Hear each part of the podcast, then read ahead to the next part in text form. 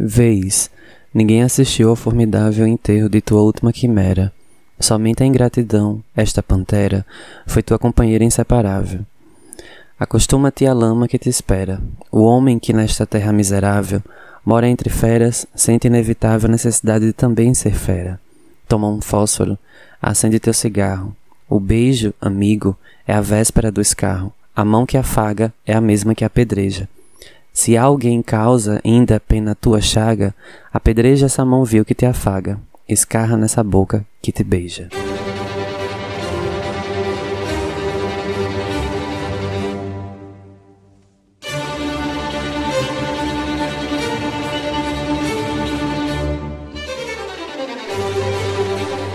Olá, queridos ouvintes do podcast Caótico Cast ou Caótico Podcast.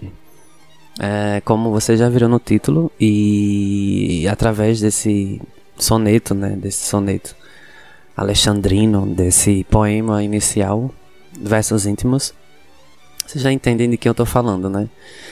É do é, paraibano, é, maior, um dos maiores escritores do Brasil, o Augusto dos Anjos. E eu não sei se era o momento certo de gravar esse episódio é, sobre o Augusto dos Anjos. Eu, desde o começo do projeto, eu não tive coragem de gravar ainda o, o, o especial com, com o Augusto dos Anjos. Primeiro porque é um, é um tipo de literatura muito densa. E por se tratar de um paraibano, né, também eu queria trazer, né, fazer um episódio bem feito, enfim. E eu acho que eu vou tentar, eu vou tentar, né, interpretar as, os sonetos de, de Augusto dos Anjos e o único livro que ele lançou, que é o Eu, né, então vocês devem ter percebido também pelo título. O nome do livro, se, né, se estamos falando de um livro, o livro se chama Eu. E aí o episódio vai se dar como?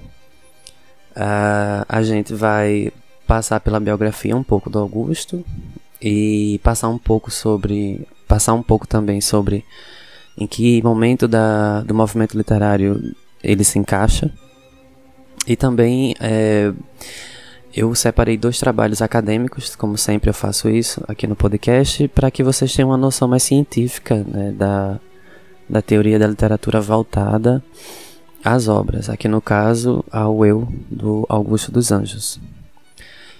E pra gente começar do começo, né? Eu não vou é, falar tanto, enfim, é, nesse começo por conta dessa literatura do Augusto, né? Que é uma literatura densa, difícil de, de até de ler, minha gente. É, é, eu, esse, esse poema que eu, que eu abri o, o, episódio de hoje era um poema, não era esse poema, né? Esse, esse, esse é, é tido como o poema mais conhecido, mais famoso do Augusto. Eu ia iniciar com Psicologia de um Vencido.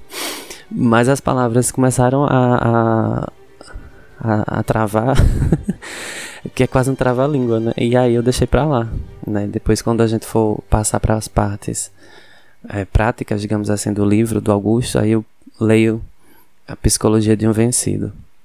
Que também é lindo, né? A questão do sou filho do carbono e do amoníaco. Eu sempre acho lindo essa introdução. Mas aí, durante o, o, o episódio a gente vai voltando para esses poemas. Eu separei, né, porque o, o, o livro Eu tem, tem vários poemas, né? E aí eu separei alguns, né? Não separei todos porque não dá tempo de, de ver tudo.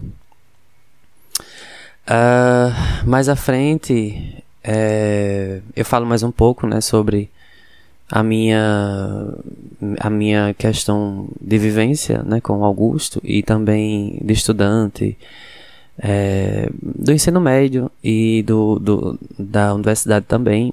É, também falo mais à frente como foi a visita, né? Eu fiz uma visita há poucos meses a Sapé, né, que é a terra do, do Augusto dos Anjos, e eu conheci, né, todos os, os, os lugares onde ele, ele, ele viveu, né, enfim, onde ele se sentava para escrever, eu conheci o memorial, Uh, foi um passeio inesquecível, assim.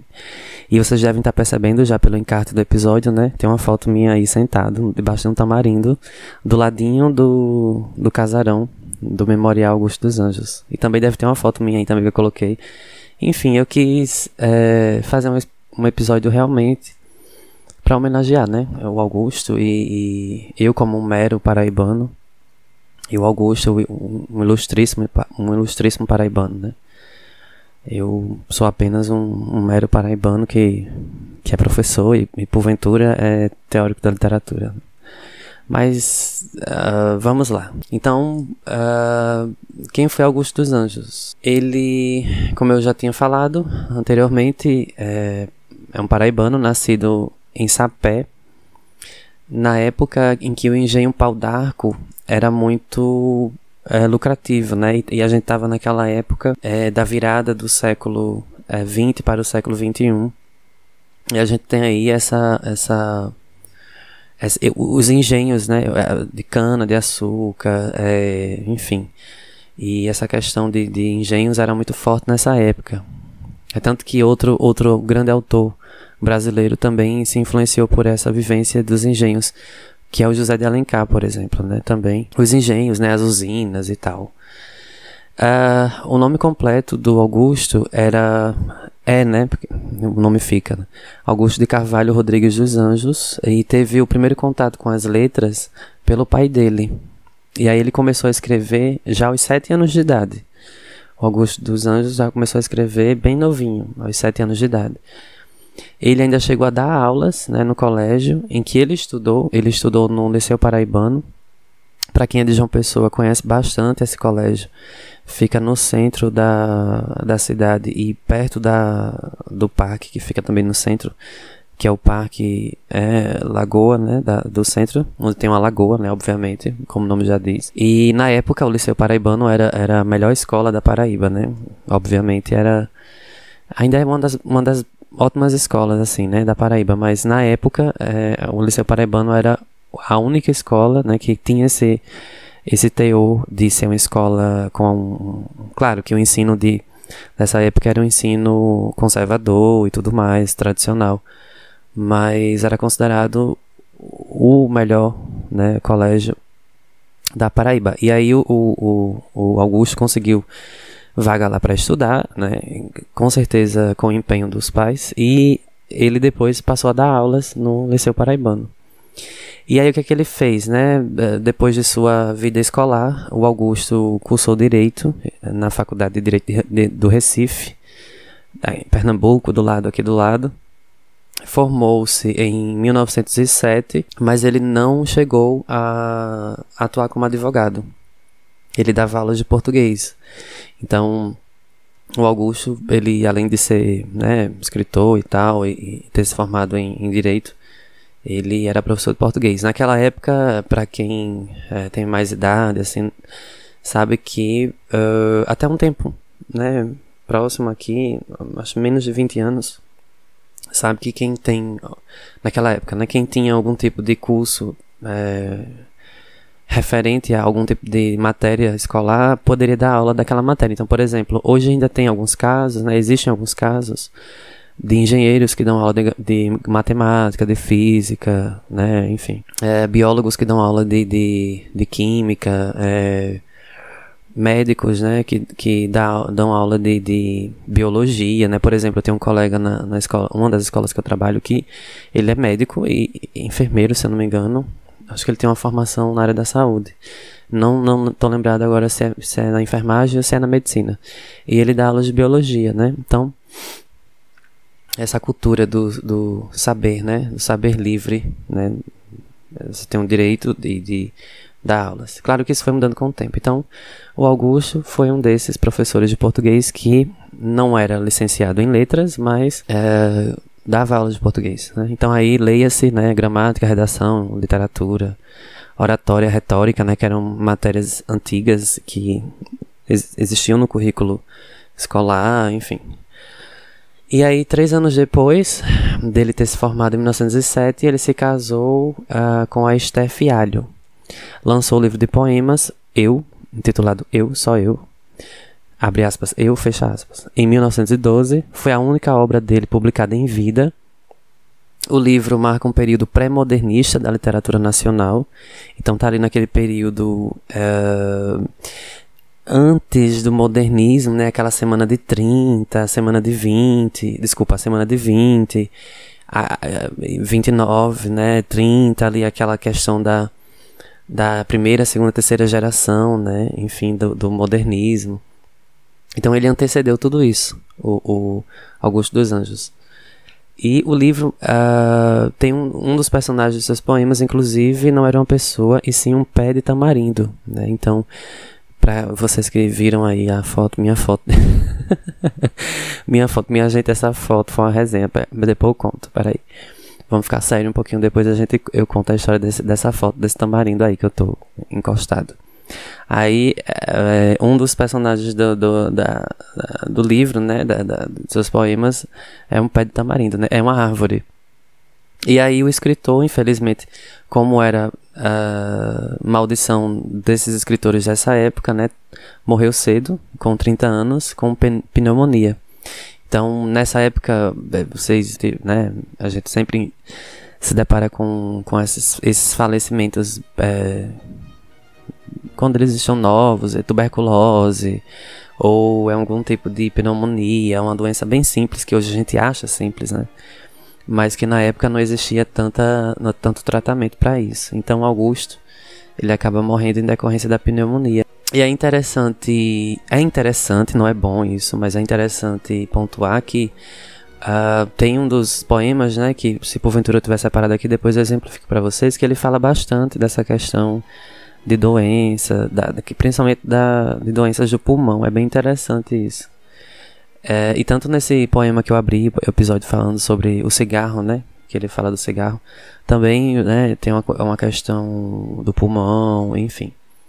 E aí, é como se ele prevesse né, a sua morte, não sei. E também porque, de tanto ele falar em morte, também é, traz essa traz essa, essa, essa áurea, né? Essa áurea maléfica para para sua biografia, para sua vida. Mas é isso. Augusto foi é, um dos maiores escritores, sem dúvida alguma, da, da literatura brasileira.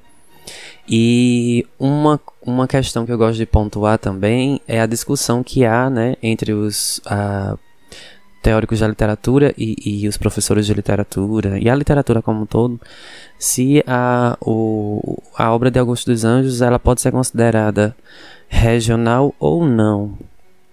Isso é uma discussão que, claro, tem nuances de xenofobia, né, da, contra os, os nordestinos, uh, tem muito preconceito aí, né, colocado, e é como se toda a literatura que fosse feita da Bahia para cima, né, então uh, a gente viu isso no, no episódio do Jorge Amado com Capitães de Areia, Toda literatura que é feita da Bahia para cima é considerada regional. Toda literatura que é feita do Espírito Santo para baixo é considerada literatura brasileira. Então a gente tem aí uma, uma preconceito, né? Claro, bem claro.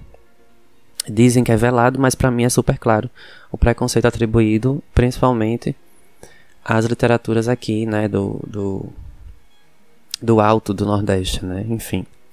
E aí uh, tem essa discussão, né? Se a, a, literatura do Augusto ela pode ser considerada literatura regionalista, ou literatura brasileira, ou literatura nordestina. E aí você vai para o para o para análise do texto do Augusto e você não encontra marcas a não ser pela ambientação, né, da, da obra, mas uh, textualmente falando, a estilística textual do livro de Augusto não tem marcas regionalistas, né? Tem a gente encontra, obviamente, né? Claro que é, por ser um livro, inclusive intitulado Eu, né? É um livro bem autobiográfico, digamos assim. Claro que ficção, né, do, do, da escrita do Augusto é forte, é, é profunda, mas a gente tem aí um, um livro qua, quase autobiográfico do Augusto, né, que ele vai falando sobre uh, onde ele vivia, onde ele morava e as questões também que ele observava enquanto era criança, adolescente e quando iniciou também sua juventude. Então, há essa discussão, né, é, ninguém chega a lugar, um lugar comum, né, eu encaro, né, falando de mim agora, eu encaro a literatura de Augusto dos Anjos como literatura universal, nem, nem encaro como literatura brasileira, porque é uma literatura tão amalgamada com vários movimentos literários e é uma literatura tão à frente do seu tempo, daquela época, né? Tão à vanguarda, tão, tão avant-garde, né? É tão, é tão vanguardista essa literatura que não tem como encaixar. Então, para avaliações, provas, aulas e, e, o mundo escolar, a gente diz que a literatura do Augusto é uma literatura pré-modernista. Então, eu não sei se isso foi uma forma da, da teoria da literatura é, homenagear ou é, fazer uma meia-culpa ou tentar aliviar mais essa questão da xenofobia, né? Mas, enfim.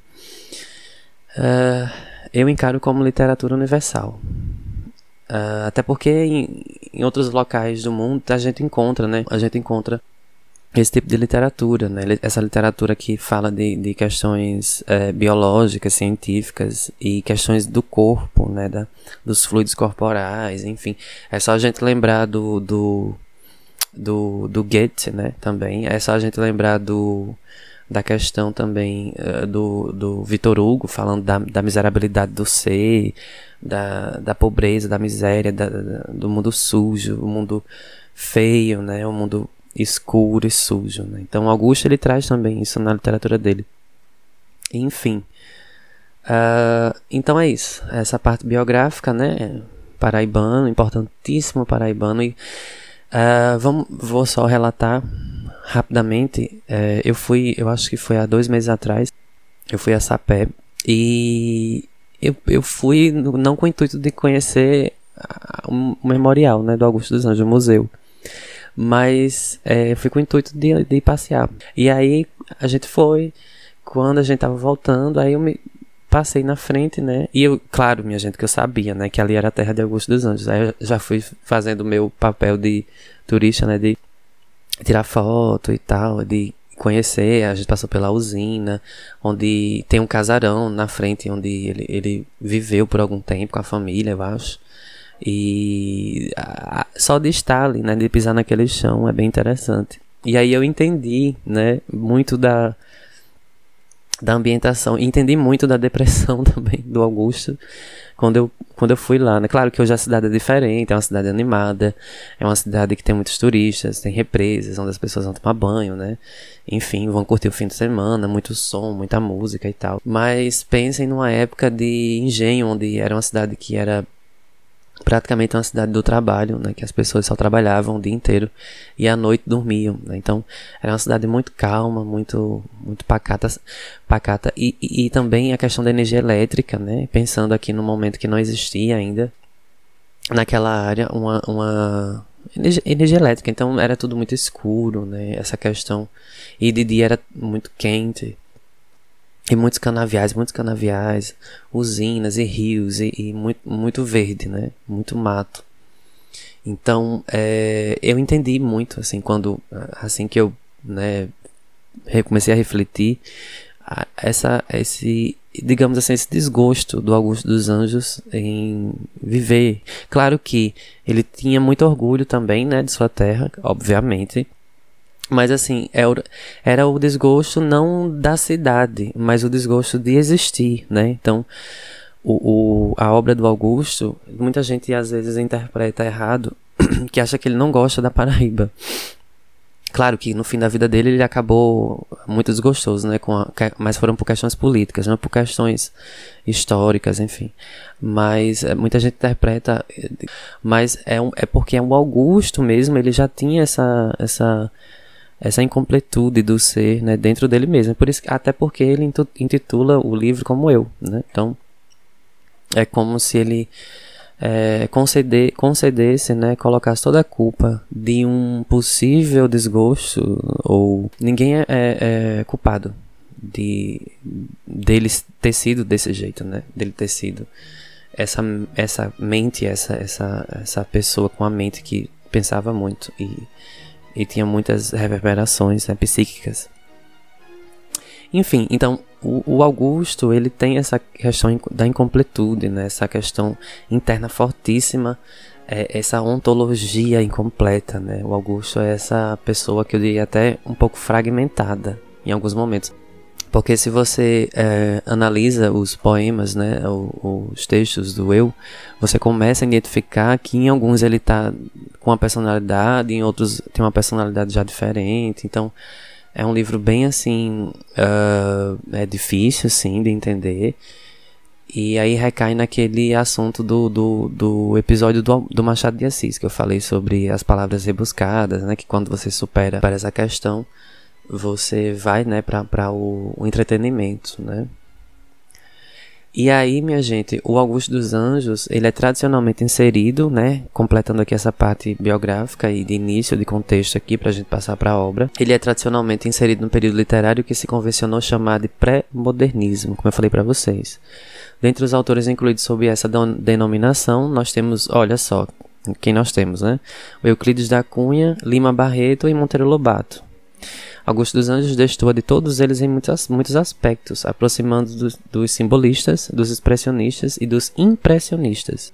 Então foi o que eu disse para vocês, né? Todos os outros autores da época do, do Augusto não tinham nada a ver com, com o tipo de literatura que, que ele escreveu. E aí, qual a importância desse livro, né? É, foi lançado em 1912, o livro. Foi o único livro publicado por ele. É, e aí a gente percebe no livro o exercício de uma poesia que dialogava de maneira bastante particular com as influências artísticas de seu tempo. Então, uma poesia que não deixou nenhum herdeiro imediato. Augusto representa em sua poesia a síntese da herança cientificista da literatura do século XIX e a preparação para o espírito modernista que marcharia né, e marcaria as primeiras décadas do, do século XX, do século XX colocado entre dois universos distintos, sob estabelecer comunicações inusitadas entre esses dois universos. É, a gente tem ainda algumas reverberações sobre o título do livro, que pode parecer de uma obra de caráter romântico, voltada para a exposição sentimental da alma humana, e não seria uma afirmação desprovida de razão, mas em substância, o livro de Augusto trata da humanidade, como eu estava falando para vocês. É uma questão inerente dele, é interna, né? é uma questão bem humanista.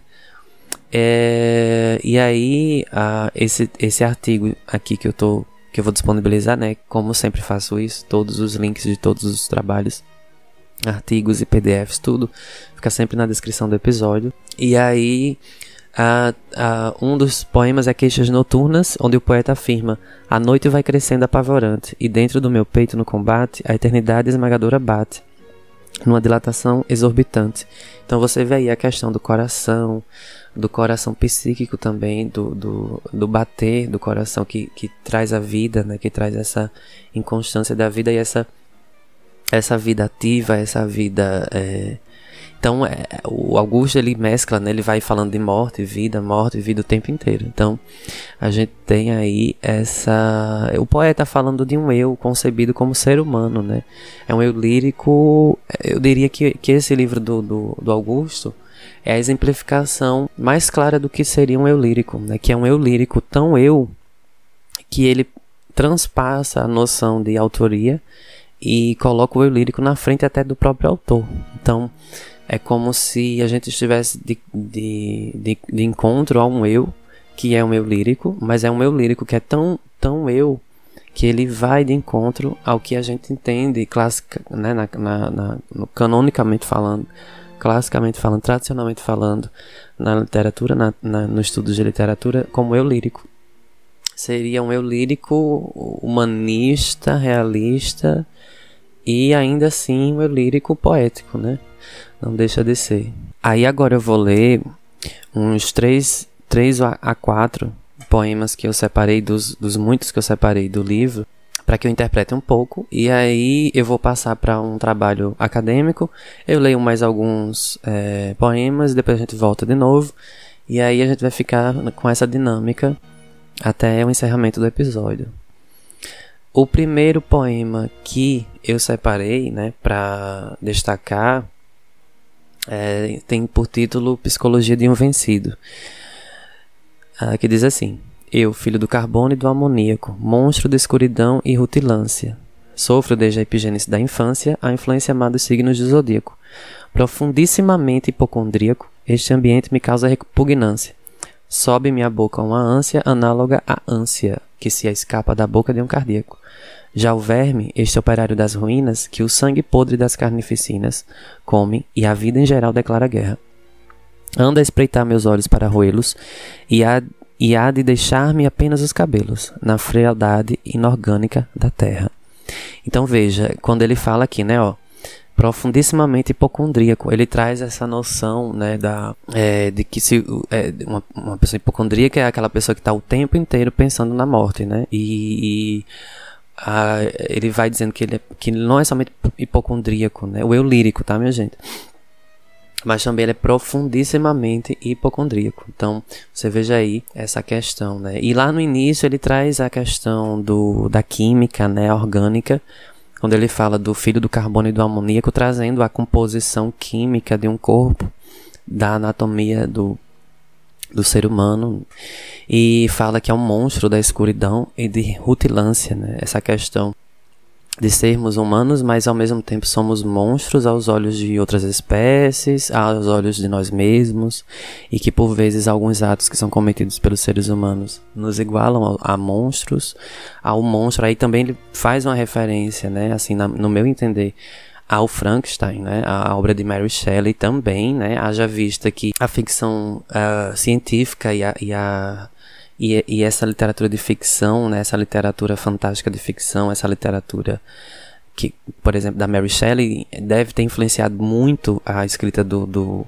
do Augusto, né? Gente, eu encontro, eu encontro marcas, né? Por exemplo, nesse momento que ele fala do monstro, da escuridão e da rutilância, eu encontro bastante essa influência do, do desses escritos mais antigos, né? Digamos assim, desses romances é, universais. Então por isso que eu encaro muito a, eu encaro muito a, a, a, obra do Augusto como essa obra universal, né? Ele, claro que ele faz a obra dele num gênero epo, da epopeia, né? A questão da dos sonetos, ele, ele evoca um, uma literatura clássica grega, né? Ele, ele evoca essa literatura antiga, mais antiga, essa forma de escrever mais antiga, mais clássica, mais tradicional, mas não deixa de, de colocar em sua obra também elementos modernos, por isso que ele é encarado como esse pré-modernista. Uh, e aí ele fala da influência má dos signos do zodíaco, né? Exemplificando que tudo que é mal, tudo que é visto como maléfico é bem mais apresentado é, numa pessoa, por exemplo, quando ela tem atitudes boas, mas uh, quando ela comete apenas um erro, ela é má uma vez, uh, isso sempre vai marcar a vida dela para sempre. Então, trazendo essa questão é, astrológica, astronômica, essa questão cosmogônica também, né? E aí você já tem uma noção da cosmogonia. Então vejam como o, o Augusto ele condensa muitos assuntos em apenas uma estrofe. Né? Ele fala da química orgânica, ele fala da questão social do, do ser monstro humano versus monstro versus ser humano, fala da questão também da sua infância, então ele volta para o seu eu real e depois ele volta para o seu eu lírico poético para falar da influência má dos signos de zodíaco, trazendo a cosmogonia em apenas uma estrofe. Então, se a gente fosse parar realmente para analisar cada palavra que o Augusto coloca no seu texto, é, ninguém ia conseguir né, dormir, porque assim iam ser dias e dias a fio é, até a gente terminar todo o, o texto do, do Augusto. Por isso que eu relutei tanto em, em gravar esse episódio, mas eu não poderia deixar de terminar o ano 2021 sem gravar nada sobre Augusto, né? Principalmente sobre o seu mais é, sobre a sua vida, inclusive sobre a sua obra. E aí ele continua, né? Então nessa parte que ele fala na segunda estrofe, do segundo verso da segunda estrofe, de Psicologia de um Vencido, ele fala: Este ambiente me causa repugnância. Eu não sei se a gente encara isso como o eu lírico falando dele mesmo, o ambiente, no caso, o ambiente ele mesmo. Então é, é uma inconsistência ele estar no ambiente real, né? E aí ele fala sobre a questão da ânsia, análoga à ânsia. Ele usa duas ânsias, né? Então ele diz assim: sobe minha boca uma ânsia análoga à ânsia. Então, a primeira ânsia que ele fala, é, a gente poderia encarar como a ânsia do vômito, e a segunda ânsia que ele fala seria uma ânsia mais metafórica, uma ânsia de existir. Então, é, é a ânsia do vômito a mesma, ao mesmo passo que a ânsia de existir também está ali inserida. E essa, essa, é, essas duas palavras, né, que são a mesma palavra, né? São homônimas e homófonas, né? Tem a mesma, mesmo som, a mesma forma de escrever, mas que têm sentidos diferentes aí no mesmo verso. Então ele usa a mesma palavra para um sentido negativo e um sentido positivo. Então Augusto ele faz sempre isso, né? Ele ama, por exemplo, falando numa questão gramatical, é, ele amava né, escrever em paradoxos e antíteses, né? A antítese ligada aos antônimos, né? Então é, tem uma diferençazinha aí. A antítese é sempre ligada a antônimos. Então, por exemplo, o claro e o escuro, é, o sol e a lua. Hein? E aí o, o paradoxo ligado às ideias, né? Que pode, por exemplo, é, o café amargo e o suco doce, né? São paradoxos, mas não chegam a ser antíteses porque o café e suco não são antônimos, né? Não são antônimos. E aí a gente tem essa, esse trabalho, né, que o Augusto fazia muito, fez muito, né, no seu, nos seus textos, em seus poemas. E aí o restante do, do, do, do poema ele fala sobre o verme, ele evoca de novo essa questão cadavérica, né, da, da putrefação das carnes humanas no, no, em suas covas e tal, e ele recorre a esse, é, essa alegoria da, do cadáver sempre, né, em, na maioria de seus poemas, sempre pontuando essa antítese, né, essa antítese e esse, paradoxo também da vida e morte, né, da vida e morte, do nascer da vida, a ânsia de nascer e a ânsia de vomitar o nascer da vida. A ânsia de ter nascido, ou seja, a vontade de ter nascido, é como se nascer já fosse uma ânsia esperada pela sociedade, mas que no momento em que se nasce, você é regurgitado pela própria vida, pela sociedade, etc. Então vejam quanto a gente tem de, de figuras é, de linguagem, de, de trabalho é, semântico né, dessa, dessa obra do Augusto dos Anjos. E aí a gente tá só no primeiro poema, né? E como eu expliquei para vocês, talvez a gente não consiga ver todos os, que eu separei por esse motivo da, da, do texto. Augustiano é um texto muito denso, muito denso. Eu acho que dos, de todos os autores até agora que né, que vocês vêm acompanhando nos episódios do podcast, eu acho que o Augusto dos Anjos é, é o mais profundo de todos até agora. Indubitavelmente, assim, não dá pra, você dizer que não. Que não, que, que tem outro que seja mais profundo que ele, que não existe, para mim. Em todas as literaturas que eu já li, todos os textos que eu já tive contato, até hoje, o Augusto sempre está na frente de todos eles, como sendo esse autor que sempre está profundamente ligado à semântica do texto e aos implícitos do texto. Então, a análise do discurso, a semântica, a sintaxe, a gramática, é, o latim, a etimologia da palavra, a epistemologia, tudo isso está é, dentro da obra do, do, do, Augusto. Sem falar da poesia, né? Que é a escolha das palavras colocadas uma, umas do, do, uma do lado da outra, né? Essas, esses paradoxos, essas antíteses feitas por ele, trazem essa noção poética ao seu texto. Então, às vezes, alguns alunos ficam brincando, né? Assim, professor, mas eu acho que eu conseguiria escrever isso. Eu sempre digo aos alunos que dos textos literários é, da vida de um escritor, o poema é o pior texto, pior no sentido de mais difícil, de se montar, de se escrever. E aí eu me lembro logo do João Cabral de Melo Neto, né, que é um pernambucano, que era conhecido como engenheiro da o engenheiro das palavras, o engenheiro das letras, porque ele, ele conseguia, né, fazer essa, esse jogo com as palavras magistralmente. É, eu pretendo fazer um, um episódio sobre o João Cabral, de Melo Neto, tanto é, de suas obras mais conhecidas, e também eu estou pensando em fazer uma coletânea, né, um episódio antológico com vários textos de João Cabral do Melo Neto. Por hora, ficamos com o Augusto. E aí, para eu não passar para o texto acadêmico sem ler mais um pedaço do livro, a gente tem outro que eu separei, outro poema, que se chama Soneto, olha só. E aí, é, para quem prestou atenção nas aulas na escola de literatura, sabe que o soneto ele é formado por dois quartetos e dois tercetos, ou seja, duas estrofes de quatro linhas e duas estrofes de três linhas, que a gente chama isso de quartetos e tercetos, por isso que daí vem o nome.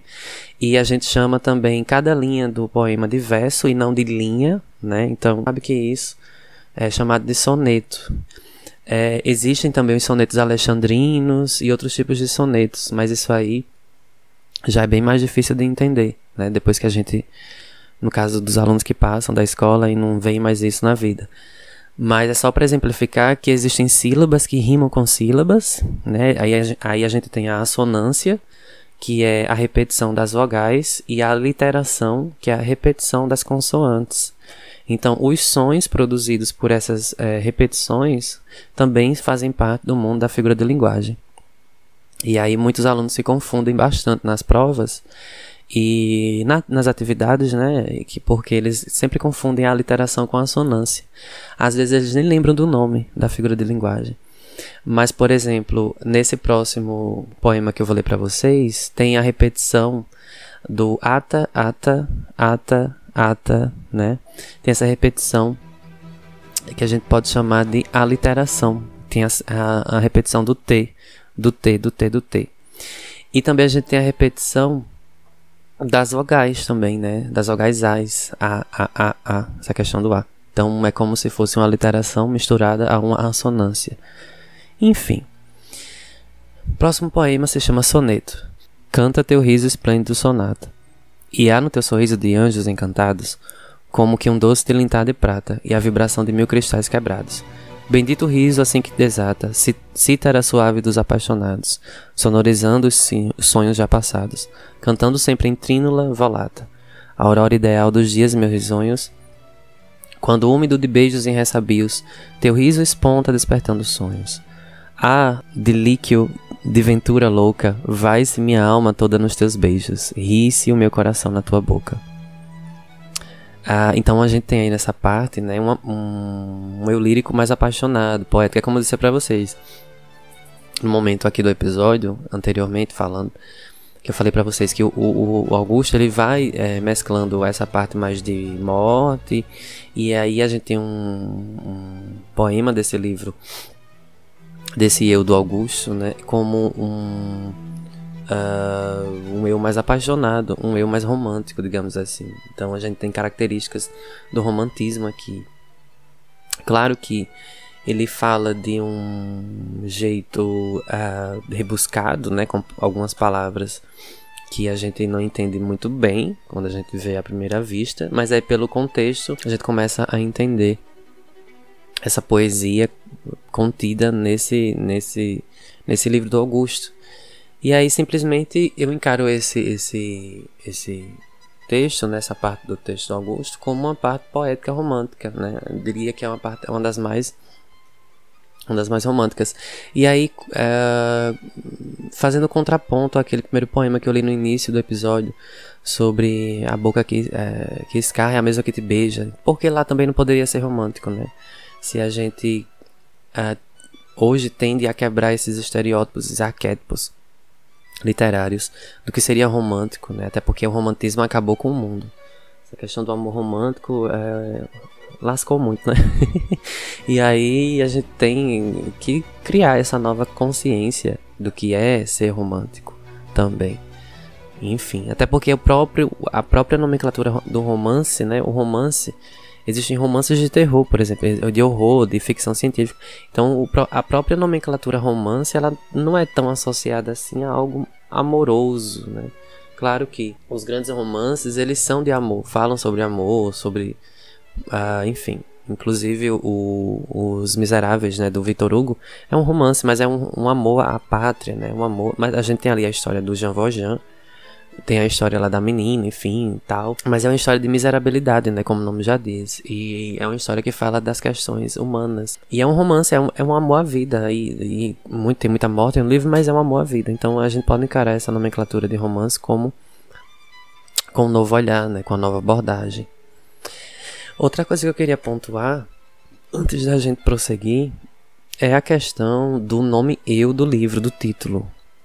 E aí, se a gente coloca no patamar de interpretação etimológica, essa questão do eu, uh, claro que a gente poderia fazer uma abordagem freudiana para falar do eu, do, do superego e do ego também, né? Essa questão e do id, né? Essa, essa, essa tríade freudiana do da psique humana, mas é, eu não, não quis abordar muito essa noção. A gente vai ver no próximo texto acadêmico que isso tem a ver com, com os textos do Augusto, mas a gente poderia fazer uma analogia, né, uma, uma, uma depreensão aqui, que o, o, eu do Augusto seria essa brincadeira com o próprio, né, o fazer poético da literatura questão do eu lírico, né? Eu falei para vocês já aqui um pouquinho sobre isso, a questão que transpassa um pouco o eu lírico poeta. Mas o Augusto com certeza deve ter feito algum tipo de, né, na hora que ele estava decidindo qual seria o, seu seu título do seu livro, com certeza ele perpassou por essa noção, né, do, do do eu uh, lírico, o eu real, o eu uh, imaginado, o eu virtual. Essa questão, com certeza, né, perpassou pela mente do Augusto dos Anjos. Uh, minha gente, eu tenho aqui, eu separei, né, para com, começar a encerrar já o episódio. A gente também vai ver outras, outros poemas já já. Eu separei dois estudos científicos, né, acadêmicos, enfim.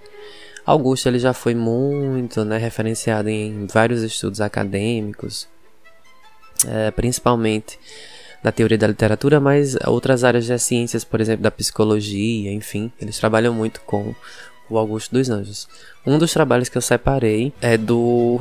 Deixa me ver aqui. É do Alex Alves Fogal, da Universidade Federal de Minas Gerais, da Faculdade de Letras, do programa de pós-graduação em Estudos Literários. E o trabalho que ele publicou, né, publicou não, né? Desculpa, que ele defendeu, tem por título O Eu, de Augusto dos Anjos, a ciência, a filosofia e o prosaico como elementos da fatura estética. Então veja aí, a ciência, a filosofia e a prosa. Questão prosaica, né? Ah, você identifica no, no poema do Augusto, mesmo sendo poema, né? Que, que, que faz é, antônimo à, prosa, né? Prosa e poesia, tem essa noção dualística, mas você percebe no, no, nos poemas do, do, Augusto é se fazer prosaico, né? Ou seja, é, parece que ele está conversando com você. E mais do que isso, como é um livro que fala do eu, é o eu de Augusto real, escrevendo sobre um eu lírico do próprio Augusto, conversando com o nosso eu real e conversando também com o nosso eu interpretativo. Então são quatro eus, digamos assim, né? Os dois eus, o real e o virtual de Augusto, e os dois eus nossos, o real e o, no, e o nosso real e o nosso virtual eu, os eus, né? Essa questão do, da conversa interlocutória ou do interlocutor, né? essa noção bem básica da, dos ensinos de português que a gente aprende na escola. Uh, e aí, uh, o, o, trabalho foi feito em 2016. Foi uma tese apresentada né, à faculdade como obtenção do título de doutor. Então, é uma, um doutorado e aí eu separei algumas partes desse trabalho para que a gente veja, para que a gente tenha noção aqui de algumas, algumas questões. O capítulo, né, é, que inicia o, o a, a, a, a tese, doutorado do Alex, é intitulada O Eu Fora de Si. Então você já tem aí essa noção da psique, né, dessa questão. E aí ele inicia assim o seu, uh, o seu trabalho, né? O Alex. O Eu de Augusto dos Anjos é um caso curioso da tradição literária brasileira. Apesar do livro não ter alcançado muito reconhecimento nos primeiros momentos de sua publicação, um dos nossos maiores poetas, o Manuel Bandeira, chama a atenção para o fato de que é curioso constatar que, enquanto outros poetas de expressão mais acessível vão deixando de ser lidos, as edições do Eu se sucedem. Atestando que sua obra não foi um fenômeno passageiro que se manteve de pé apenas por sua excentricidade, e sim porque foi incorporada definitivamente ao panorama de nossa literatura. Então você veja aí esse ranço né, do preconceito à literatura de um escritor feita na Paraíba, é, enfim, na Paraíba, paraibano e tal, nordestino. Então você vê aí que é, o fenômeno que o Alex identifica inicialmente no seu trabalho de tese, doutorado, é que é, o texto ele é complicado, ele é difícil, ele é complexo, ele é denso, tudo que a gente já, já, já sabe sobre o Will de Augusto dos Anjos, mas é um texto que ele perdura, né? ele, ele se perpetua. Eu acho que é por conta desse processo, né? Falando agora minha opinião é por conta desse processo de, de complexidade. É, e como eu já falei num dos episódios, eu não lembro se foi no de Memórias Póstumas de Brás Cubas, acho que sim que foi o primeiro episódio do, do podcast, que eu falo sobre o estranhamento da literatura. Que é aquela noção da teoria da literatura em que você lê um livro, acha esse livro estranho, mas continua lendo ele, né? Porque o estranho também causa curiosidade, né? A, a, o ser humano é curioso por natureza. E aí provavelmente deve ter algum tipo de, de nível de teor nesse campo aí da, da curiosidade dos leitores que leem até hoje Augusto, né? Inclusive a gente está fazendo episódio sobre o Augusto, enfim. Uh, e aí o capítulo 1, chamado O Analista da Matéria, essa questão da matéria, né, que eu falei já muito aqui no episódio, fala mais ou menos assim. A discussão sobre o desempenho do eu na poesia é de grande relevância para situarmos melhor o procedimento formal de Augusto dos Anjos. O eu poético presente nas poesias do autor tem como base a multiplicidade, o que lhe permite uma interpretação perdão, o que lhe permite uma interpenetração entre o universo íntimo e mundo objetivo. Essa capacidade do eu em se desdobrar para o plano do não eu, é condição indispensável para que o modo de expressão do poeta internalize dispositivos externos ao campo da criação poética e os disponha em clave estética, e é a partir disso que a perspectiva sobre o mundo, o sentimento expresso e a linguagem se tornam mais ricos e matizados, capazes de extrapolar o domínio da subjetividade Aí ele conclui, né, o Alex. A forma artística e os princípios que a configuram deixam de se restringir à consciência de um sujeito que se fecha em si.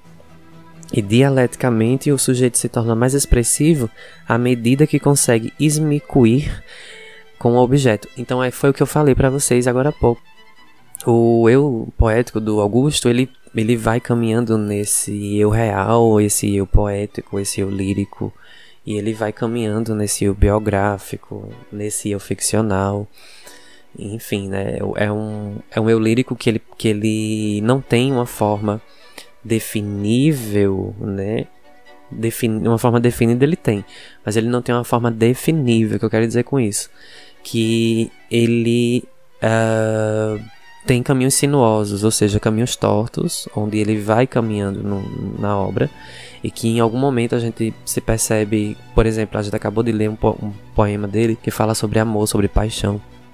E o primeiro poema que eu li do episódio fala sobre é, cadáver, né? Sobre decomposição de corpos, sobre a morte, em detrimento à vida. Então, é nesse caminho sinuoso que o, o eu poético do, do Augusto ele vai caminhando.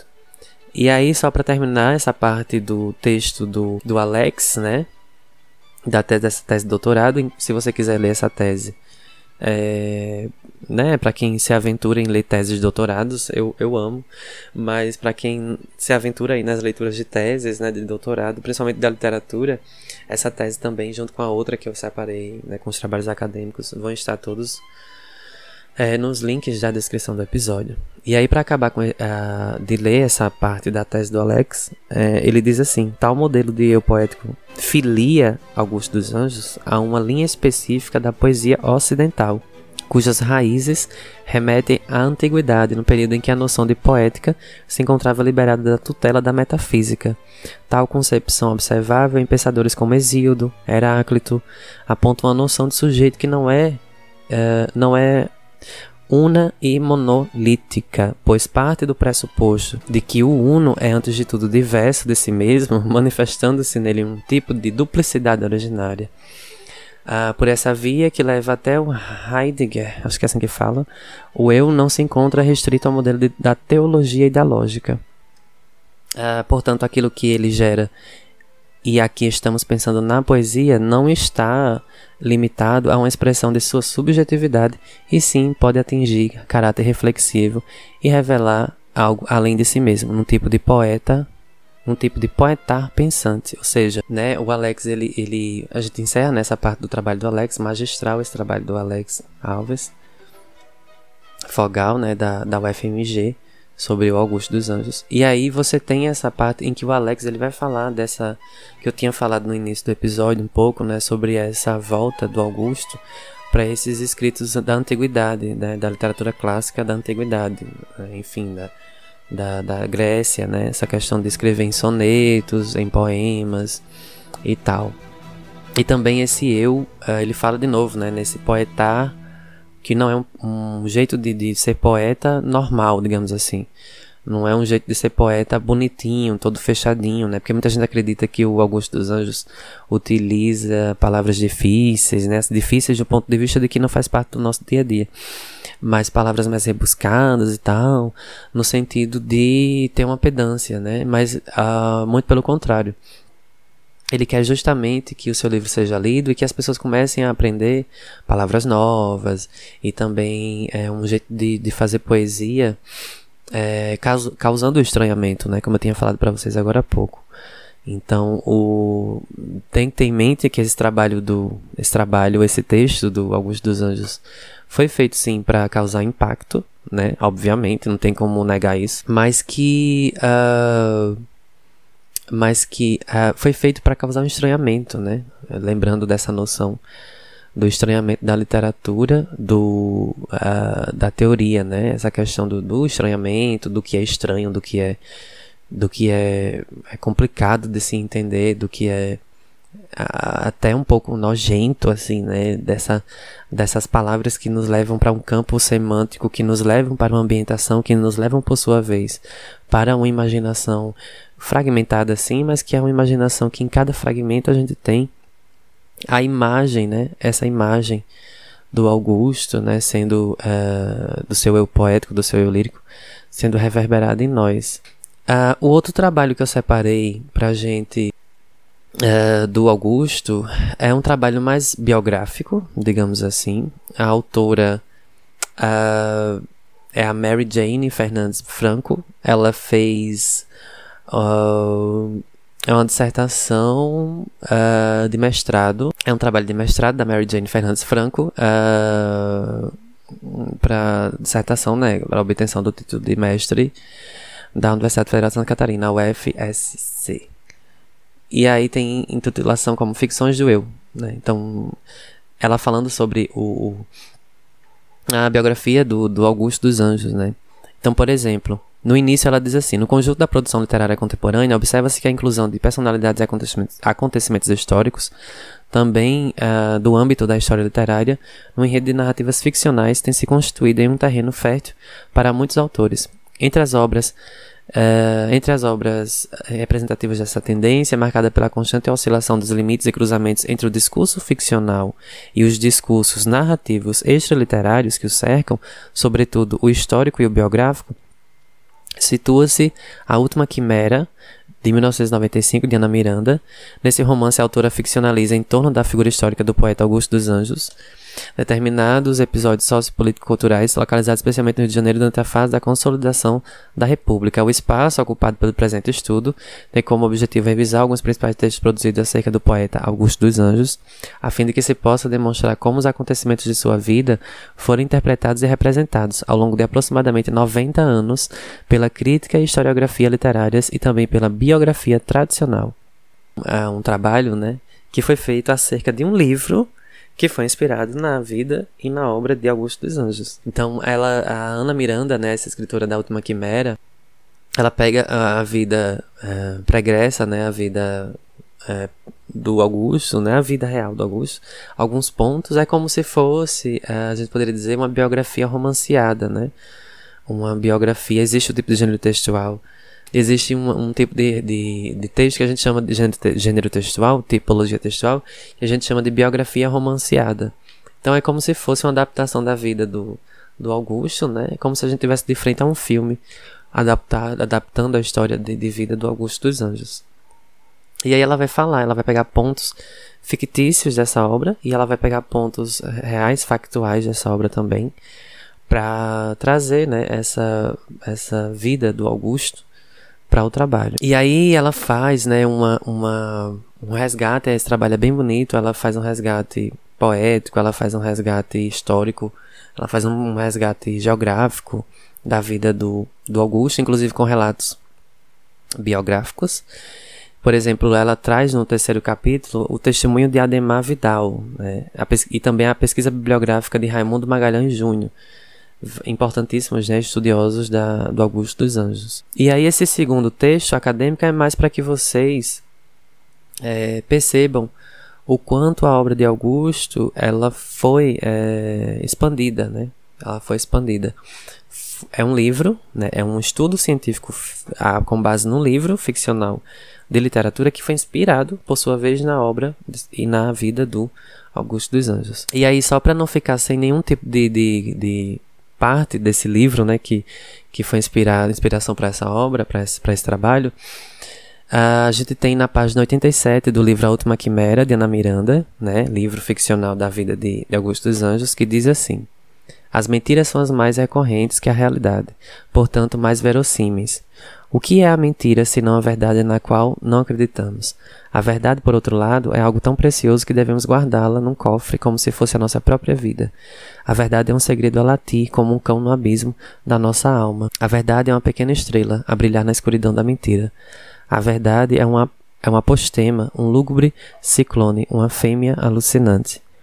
Então ela traz essa e, e isso a, a, escrita do Augusto também inspira muito, né? A escrita dela dessa ficção, né? Para quem vai ler o livro tem também essa noção. Uh, minha gente, para a gente começar a encerrar o episódio, uh, a gente vai ler alguns mais poemas e aí eu vou fazendo a leitura e vou tentando explicar de forma geral cada um deles, né? Hum, eu separei 18 poemas, mas eu já li uns 5 ou 6 aqui, se eu não me engano, dessa lista. Eu vou ler mais, um, mais alguns, né? E a gente encerra, dá por encerrado o episódio sobre Augusto dos Anjos. O próximo poema que eu separei, ele se intitula Solitário e, e diz mais ou menos assim: Como o fantasma que se refugia na solidão da natureza morta, por trás dos ermos, túmulos, um dia eu fui refugiar-me à tua porta. Fazia frio, e o frio que fazia não era esse que a carne nos conforta. Cortava assim como em carniçaria, o aço das facas incisivas corta. Mas tu não vieste ver minha desgraça, e eu saí com quem tudo repele, velho caixão a carregar destroços, levando apenas na tumba a carcaça, o pergaminho singular da pele e o chocalho fatídico dos ossos bem pesado, né? Esse, esse, esse poema de Augusto. Mas eu identifico nesse poema um, uma noção filosófica, né? Falando aí de filosofia, pegando um pouco do, do gancho do trabalho do Alex e da, e da, da, da Mary Jane também. Essa questão da solitude, da solidão e também de que a gente nasce só e vai morrer sozinho, obviamente, né? O caixão ele só tem um lugar né? Só tem um espaço para uma pessoa. E aí a gente tem essa noção nesse poema, claro que é muito, muito denso, é, quando ele fala que cortava assim como em carniçaria, ele está falando do, do, momento da autópsia, né? É, ó, preste atenção. Fazia frio e o frio, e o frio que fazia não era esse que a carne nos contorna, contorta, ou conforta, ou contorta. Então, o frio que ele fala é o frio cadavérico.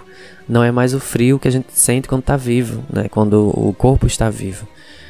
É, é, o, é o frio cadavérico. Então, poderia ser o frio do momento em que colocam-se o, o, cadáver para ser autopsiado em cima de, da pedra, do, do, enfim, do, do lugar onde se coloca. E também porque o cadáver ele fica sem, sem roupas, né? Para poder fazer a, o procedimento é, da autópsia. E, e aí vem confirmar, vem reafirmar essa noção quando fala que cortava assim como em carniçaria, ou seja, como se fosse um açougue mesmo, né? você tem essa noção de cortar, tirar os, os, os alguns órgãos e tal. Eu não entendo de autópsia, né? Enfim, mas e também ele fala do aço das facas incisivas corta. E aí tem uma exclamação, né? Que a, a, o aço das facas é tão forte tão incisivo, então por isso que ele utiliza esse adjetivo, incisivas, né? facas incisivas. Ele adjetiva as facas como incisivas, ou seja, cortantes demais, muito, muito cortantes, como se fosse até um bisturi. E aí ele utiliza, claro que a gente sabe que a autópsia não é feita com faca, né, minha gente? Mas ele quis colocar a faca, é, é, esse substantivo aí junto de, de incisivas, para trazer também essa noção de dente, né? Do dente que corta também, dos incisivos, dentes incisivos, né? Os incisivos pré-molares, né? Para quem é, gosta de odontologia, por exemplo, sabe que a gente tem é, dentes pré-molares, molares, incisivos e tal, caninos e por aí vai. E a gente sabe que os incisivos é esse, são esses dentes que eles trabalham muito com o corte da carne que a gente come. Né? O ser humano desenvolve, desenvolveu, com a evolução das espécies, os dentes incisivos para cortar com mais facilidade a carne. E aí é interessantíssimo, né, quando ele utiliza essa questão evolucionista do Darwin aqui dentro, né, no subentendido dessa noção da faca, né, da autópsia e por aí vai. E aí, no momento depois desse poema, ele, ele coloca a palavra desgraça com D maiúsculo, né? Então aí você vê uma analogia também né, a Deus, né, essa questão de, de ter nascido foi uma desgraça, né, de estar vivo é uma desgraça e de que a morte é uma desgraça também, não na noção de do é, que no Nordeste desgraça tem uma conotação, né, como se fosse um palavrão, um xingamento, mas na noção do, do prefixo des, né, esse essa esse prefixo que vem antes da palavra graça, do radical graça que traz essa não graça, né? E aí ele traz essa noção desse D maiúsculo, como se fosse a grande, a desgraça, não uma desgraça, mas a maior desgraça de todas é a morte. E essa, e essa finitude do ser também, né? Outro poema que eu separei pra gente é intitulado Vandalismo. Diz mais ou menos assim. Meu coração tem catedrais imensas, templos de priscas e longínquas datas, onde o nome de amor em serenatas canta a aleluia virginal das crenças. Na ogiva fúlgida e na colunatas vertem lustrais irradiações intensas, cintilações de lâmpadas suspensas, e as ametistas e os florões e as pratas. Como os velhos templários medievais, entrei um dia nessas catedrais e nesses templos claros e risonhos, e erguendo os gládios e brandindo as astas, no desespero dos iconoclastas, quebrei a imagem dos meus próprios sonhos. Lindo, né? Belíssimo. Ele fala. É, o título do, desse poema é Vandalismo, a noção é, da do, do, vandalizar da vida. E aí ele fala de uma questão, de novo, inerente ao eu, de que ele constrói todo um castelo de, de noções e de, de, Ele fala, né? Meu, meu coração tem catedrais imensas. Então ele, ele fala dessa noção de, todo de toda uma noção de, de sociedade, de vida, de namoro, de, de, de, de sociabilidade também, de, amigo, de amizade, tudo. E aí o castelo ele vai se quebrando com o tempo. E ele chama isso de vandalismo, né? Do eu. E aí no fim ele diz: Quebrei a imagem dos meus próprios sonhos. Então, o primeiro verso da primeira estrofe, ele diz assim: Meu coração tem catedrais imensas. Aí no último verso da última estrofe, ele uh, termina dizendo que quebrou a imagem dos próprios sonhos. Então, o contraste, né? Em cima, ele traz a noção das serenatas, das crenças, da aleluia. E aí, lá no fim, ele fala do desespero, do, da, da quebra do, das imagens que ele tinha construído na cabeça dele, do que seria o amor, a vida, etc, etc. Então, é, viver é um vandalismo nesse sentido. eu, eu, assim, tem dias que você se. Eu, eu mesmo me identifico bastante com, com Augusto dos Anjos, né? Ele é denso, sim, mas eu identifico nele também uma ironia tão grande que eu não, eu não sei se. se se os, os leitores, né, vocês identificam isso, mas eu identifico no Augusto uma, uma ironia tão grande, assim como eu identifico no Machado de Assis, né, um deboche tão grande às vezes, que eu às vezes eu, eu rio tanto de, desses textos do, do, Augusto, não debochando do texto dele, obviamente, quem sou eu para dizer que o texto não é bom, mas é, mas do que ele quis dizer, né, é bem interessante. O próximo poema que eu separei se chama Vozes da Morte. Diz mais ou menos assim: Agora sim, vamos morrer reunidos, tamarindo de minha desventura, tu com o envelhecimento da nevura, eu com o envelhecimento dos tecidos. Ah, esta noite é a noite dos vencidos, e a podridão, meu velho, e essa futura ultrafatalidade da ossatura. Aqui nos acharemos reduzidos. Não morrerão, porém, tuas sementes, e assim para o futuro indiferentes, florestas, vales, selvas, glebas, trilhos. Na multiplicidade dos teus ramos, pelo muito em que em vida nos amamos, depois da morte ainda teremos filhos. Bem bonito, né? E, é, é, esse poema aqui, ele faz alusão à foto que eu deixei no encarte de minha pessoa, né? Sentadinho do lado de um tamarindo. Inclusive, esse tamarindo, essa grande árvore, né, que está lá em Sapé, do lado do Memorial de Augusto dos Anjos, é encarado como um dos, um dos tamarindos onde ele sentava para escrever, né? Então, a emoção de ter me sentado nesse tamarindo foi indescritível, assim. E aí é bem interessante que ele fala, né, que é, pelo muito que em vida nos amamos, depois da morte ainda teremos filhos. Ele, ele declara seu amor a uma árvore, né? É bem, bem interessante. Quando ele diz assim, tu com o envelhecimento da nevura, a nevura do quê? Do, da, da árvore, né? A, a nevura, os nevos de dentro da, da anatomia, da, da biologia, da, né? da, da botânica da árvore. E ele diz que ele, com o envelhecimento dos tecidos, os tecidos dos órgãos, né, os tecidos, a pele, e também eh, tecidos no, sentido de tecer a vida, que está se acabando, o tecido da vida, no sentido de tecer as narrativas da vida também, tem essa questão. E aí ele coloca o eu, né? É um dos únicos momentos, assim, dos poucos, pouquíssimos momentos que ele coloca o eu, né? O pronome aqui, a voz verbal eu, a primeira pessoa do singular eu aqui marcado, né, colocado, identificado, é nesse, nesse poema sobre o tamarindo. Eu acho lindo, lindo, lindo, é, que ele se declara a uma árvore, né? lindo, lindo. Aí ele diz assim: na multiplicidade dos teus ramos, pelo muito que em vida nos amamos. Ele, ele, ele amou o tamarindo, porque o tamarindo dava a ele sombra e, e, e vento, né? Enfim, e descanso, alento. E ele dava ao tamarindo a companhia, né? Enfim. Claro que isso aí pensando num sentido literário, né? Claro que a árvore, a árvore vive sozinha por si, por si só. Mas tem esse sentido belíssimo, né? Como se a árvore o tamarindo que ele sentava para escrever fosse um dos únicos amigos da vida, enfim que ele teve. E aí é lindo quando ele diz na multiplicidade dos teus ramos, quando você olha para cima, né? Por exemplo, quando eu me sentei lá no tamarindo de Augusto e olhei para o céu, Estava no entardecer, estava lindo, lindo, lindo o céu. E dá pra ver que é enorme, realmente, tudo isso que ele fala no, nos poemas sobre o tamarindo realmente condiz com, né, com, com o que está li, no livro. E é enorme, a árvore é enorme, enorme. E você vê os ramos que ele fala, né? A multiplicidade dos teus ramos. Trazendo também uma noção de que a, o sistema linfático, o sistema nervoso, o sistema é, venoso do corpo humano parece, né, também galhos de árvores.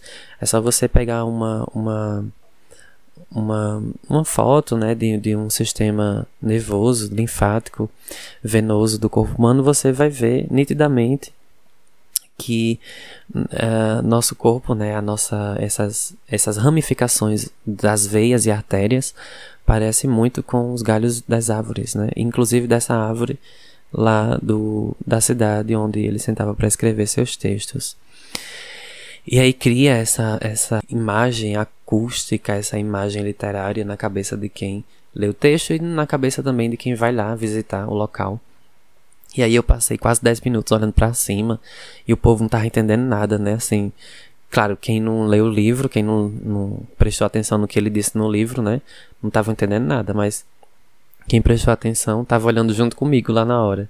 E aí eu dei a sorte de que na hora que a gente foi, o museu tava, já estava já tava se fechando e dei, dei sorte de, de, de ter tirado a foto sem ninguém perto de mim, só eu e o tamarindo e a árvore, né? E aí eu achei tão linda a foto, né? Por conta desse processo que eu tava realmente sozinho.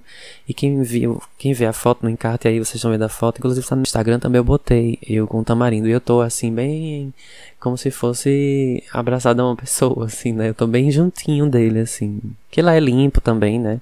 Bem cuidado o museu. É tudo muito limpo. Eu não sabia nem se podia entrar pra tirar foto, mas eu entrei, não queria nem saber. Queria me abraçar com a árvore de, de Augusto dos Anjos, não tava nem aí. é isso, minha gente. Para terminar o episódio, é, eu vou terminar o episódio com, com um soneto de Augusto, um poema de Augusto. Eu não vou terminar dando avisos, vai ser diferente hoje. E aí, para não ficar sem os avisos, é, eu agradeço bastante a companhia de vocês até aqui. E esse foi um episódio muito esperado por mim mesmo. Acho que nem vocês nem pensavam no, no episódio, né, de Augusto dos Anjos, mas é, foi um episódio que eu mesmo esperava enquanto leitor de, de literatura, enquanto leitor de, de vidas, enquanto pessoa que observa bastante é, os detalhes e, e as questões inerentes ao ser da vida, né, da, da, do ser humano e tal. E esse episódio eu realmente eu protelei ele, né, no caso eu demorei bastante para gravar ele por esse motivo, né, emotivo, afetivo, é, e também pela literatura do Augusto ser uma literatura densa, e também porque eu tinha que ter um tempo mental que possibilitasse a minha gravação desse episódio, porque não dá para falar de Augusto, né, sem ficar um pouco perturbado mentalmente falando. Claro que não causa nenhum tipo de surto, mas, mas é, a gente precisa pensar bastante, refletir bastante. É, cada palavrinha que o Augusto colocou no seu livro. E declarar aqui minha homenagem, né, a Augusto dos Anjos, a esse escritor. Eu não considero nem ele um poeta, claro que ele é poeta, né, mas eu não considero ele no patamar nem de poeta, eu considero ele no patamar realmente de escritor imortal da nossa literatura, da nossa Paraíba e marcar a nossa cultura, né? E tanta xenofobia que nós nordestinos, sof nordestinos sofremos diariamente tanto na, na, na vida cotidiana, é, né, no embate com outros, outros, outros povos, outras regiões do Brasil, do mundo, quanto na academia, né, na universidade. Então é isso. O episódio de hoje fica como uma homenagem ao Augusto dos Anjos, o nosso maior escritor paraibano. E eu não vou aqui entrar na questão do Ariano Suassuna, né? eu já devo ter falado já, eu acho, em algum episódio sobre isso. Eu vou falar sobre o Ariano Suassuna quando a gente for fazer algum episódio sobre ele, sobre algum livro dele, né? Enfim. Mas deixa isso, isso para quando for episódio especialmente do Ariano Suassuna. Mas eu considero sim o Augusto dos Anjos o maior escritor paraibano. E depois vem o Ariano Suassuna. Eu não sei se dá para mensurar isso, mas para mim o Augusto ele realmente é o maior de todos. E é isso. Fica a homenagem ao Augusto dos Anjos. Fica a homenagem à cidade de Sapé também. Fica a homenagem ao Nordeste e fica a homenagem também aqui a todos os nordestinos que estão aí na, na, na, vida, né? E lembrando um pouco do, do que Augusto nos disse sobre a esperança. E com, é com esse poema que eu quero encerrar o episódio de hoje. A esperança não murcha, ela não cansa. Também como ela não sucumbe à crença. Vão-se sonhos nas asas da descrença, voltam sonhos nas asas da esperança. Muita gente infeliz assim não pensa, no entanto o mundo é uma ilusão completa, e não é a esperança por sentença, este laço que ao mundo nos manieta. Mocidade, portanto, ergue o teu grito, sirva-te a crença do fanal bendito, salva-te a glória no futuro, avança. E eu, que vivo atrelado ao desalento, também espero o fim do meu tormento, na voz da morte, a me bradar, descansa.